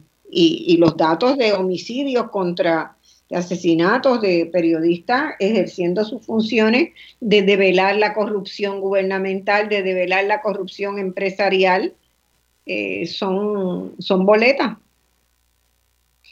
Así que son tiempos difíciles, pero tiempos también de esperanza, ¿verdad? Porque cada día vemos cómo cómo se multiplican, como los panes y el vino. Ustedes piensan en grandes, en articulaciones grandes, y hay que hacer esas articulaciones, esas conexiones regionales son importantes. Pero también hay que pensar en pequeño, porque en pequeño pasan cosas grandes también. El, trabajo de, los vecindarios, el trabajo de, las amigas, eh, de la sororidad en, distintos eh, sectores profesionales y, de, mujeres trabajadoras es tan importante también para proteger esos espacios también de, comunidad de, tantos atropellos. Eh, así que todo el mundo tiene algo que hacer. hay, agenda para todo el mundo, hay trabajo. Hay agenda para todo el mundo. Vamos a dar paso a unas llamadas que tenemos por aquí ya. No sé si están, si se han quedado las personas por ahí. Hay una llamada. Hello. Hello. Sí, adelante. Conmigo. Sí, ¿quién me habla? Le habla Raúl Lavoy de Carolina del Norte, un puertorriqueño de Sidra. Ay, qué bueno, qué bueno. Me oye, yo he hablado otra una vez con usted. Le doy en la más expresiva gracias por este programa. Usted siempre ha sido una inspiración en mi vida, igual que igual que Mercedes. Mercedes ha sido la psicóloga de nuestra familia por la televisión ¿Me sigue oyendo? Sí, cómo no. Estamos emocionadas. Y, le, y, le, doy y le doy las más expresivas gracias por esa distinguida dama argentina, hermana de nuestro querido Papa Francisco, que yo tanto quiero mucho. Este, y decirle, Marcia, usted ha salido de ese insularismo de Puerto Rico y no ha proyectado a toda Latinoamérica con sus programas, donde nosotros somos originales y ahí somos parte. aunque yo vivo en Carolina del Norte, siempre vivo pendiente en mi Puerto Rico y en mi Latinoamérica, con el sueño de Bolívar, con el sueño de Martí, con el sueño de Eugenio María de Hostos de un día ser la patria grande, donde nos desarrollemos con amor, con respeto y con mucha, con mucha cooperación hacia un desarrollo pleno. Me dirijo ahora a Mercedes. Mercedes tocó un, un tema de los viejos, del cual yo soy parte. Eh, nosotros antes del huracán María sentíamos en Puerto Rico, mi esposa y yo, porque hace tres años, nada más cuatro años que estamos acá, que estábamos empobreciendo más, porque la, la situación de, de los viejos y de los jóvenes también, que están estudiando y que vivieron una crisis de los 90 a los 2020, no han conocido no han conocido este un, un progreso estos jóvenes son los que se tiraron en la calle en ese verano porque se le iba la vida. Y Mercedes ha, tirado ese ese ese ese recuerdo en mí porque yo le decía a mi esposa mira cada día nosotros nos vamos empobreciendo más. Acá en Carolina del Norte vivimos con una hija que le ayudamos a estudiar. Hizo su doctorado maestría y doctorado y gracias a Dios tiene un buen trabajo acá, tiene ahora su esposo y su niño de tres añitos que nosotros le ayudamos a cuidar, pero más quiero hablar de ustedes. Ustedes son mi ejemplo, ustedes son mi inspiración. Las mujeres que defienden a nuestra isla. Dios les bendiga. Gracias, estamos tan emocionadas como usted porque fíjese que la vida de, las tres, me atrevo a hablar, la vida de las tres no ha sido fácil. Nosotras hemos tenido que enfrentar miles de murallas de discriminación, de marginación, eh, en muchos ámbitos, desde los ámbitos eh, quizás menos conocidos para alguna gente, ¿verdad? Pero desde el ámbito universitario, desde el ámbito de los espacios de trabajo, se nos ha cuestionado por nuestras ideas, se nos ha marginado de muchos procesos, pero le hemos seguido peleando. Y seguimos más pobres, sí, todos, ¿verdad?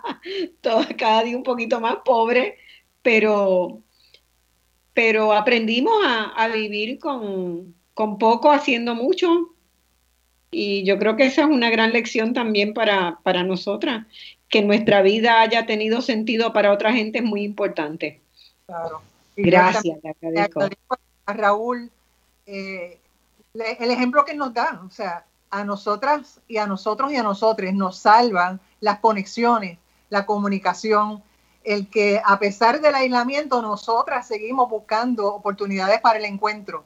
Como decía Humberto Maturana, que murió hace apenas un mes, el, biólogo y el filósofo y el eticista.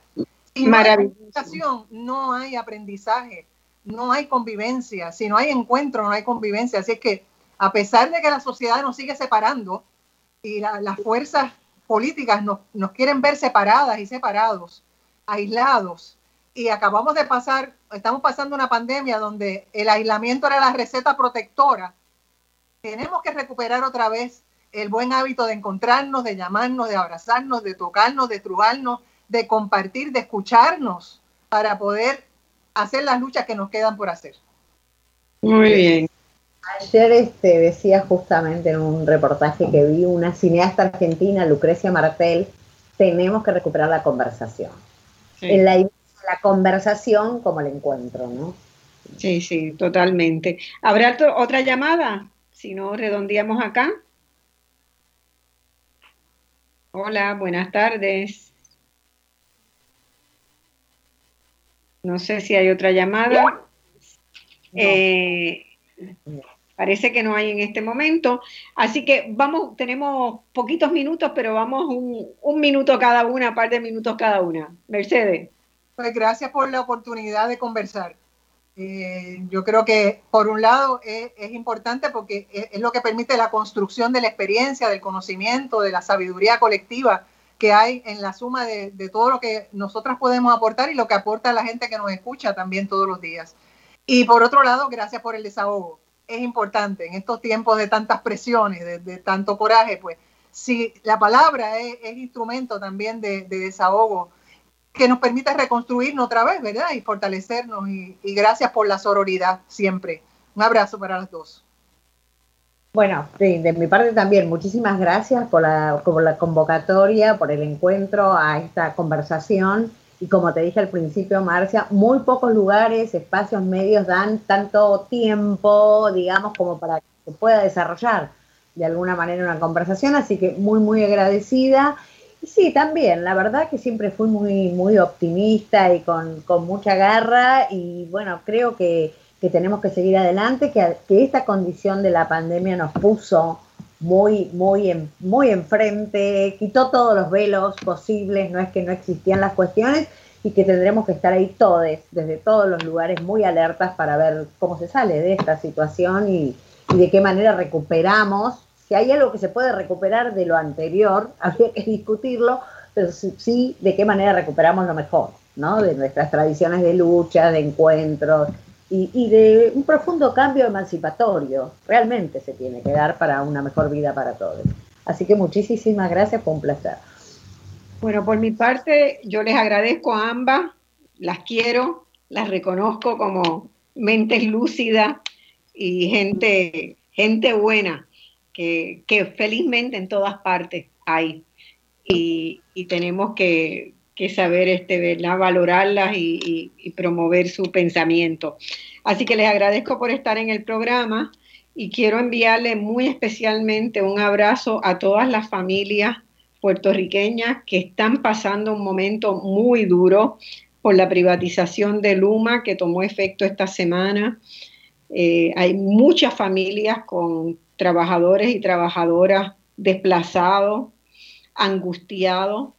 Hay mucha incertidumbre en el país, hay mucho trabajo por hacer, hay muchas dudas con relación a cómo va a ser el futuro de una empresa que viene con interés de lucro a ofrecer un servicio básico y fundamental, como es la electricidad, en un momento donde estamos comenzando la temporada de huracanes y hay mucha preocupación en el país. Nuestro abrazo grande, siempre vamos a estar con ustedes. Este, yo estoy segura que Mercedes va a estar como siempre ha estado, ¿verdad? Llevando esa voz de, acompañamiento al, al, sufrimiento humano. Cuenten con nosotros, esto ha sido Voz Alternativa, nos vemos la semana que viene con otro programa y otro tema. Hasta entonces, abrazo. Muchos abrazos. Muchos abrazos, adiós.